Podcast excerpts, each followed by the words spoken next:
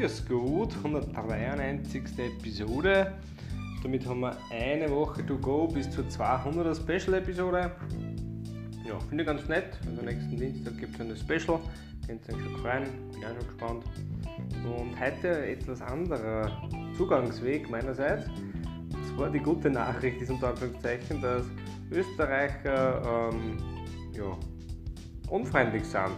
Stimmt natürlich nicht ganz, muss man dazu sagen, weil die Studie wörtlich ein bisschen eingeschränkt war. Das war die Expart-Insider-Studie, wo es um die Lebensqualität gegangen ist. Bezüglich Lebensqualität sind wir im Mittelfeld.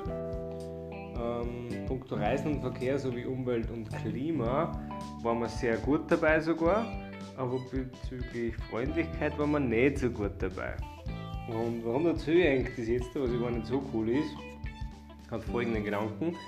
Äh, an dem können wir arbeiten, würde ich sagen. Das ist ein cooler Zugangsweg, wo man sagen kann, ja passt, wenn jeder ein bisschen sich vornimmt, freundlicher zu sein, geht es wahrscheinlich jedem von uns, der jetzt sowieso schon in Österreich ist, ein bisschen besser. Dementsprechend ähm, mein Appell an euch, ich reise mir auch zusammen.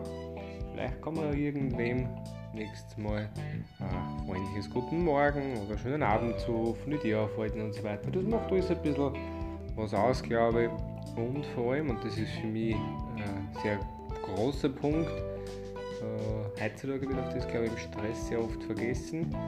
Ich habe irgendwann mal das Zitat gehört, das circa so gegangen ist. Kürze, der kürzeste Weg zwischen zwei Menschen ist ein Lächeln. Und das finde ich sehr, sehr weise und sehr, sehr richtig. Das heißt für mich im Umkehrschluss, mit einem Lächeln kann ich jemand anderen irgendwo nonverbal ausdrücken, hey, alles cool, alles gut, du bist super, ich bin super, wir sind alle super.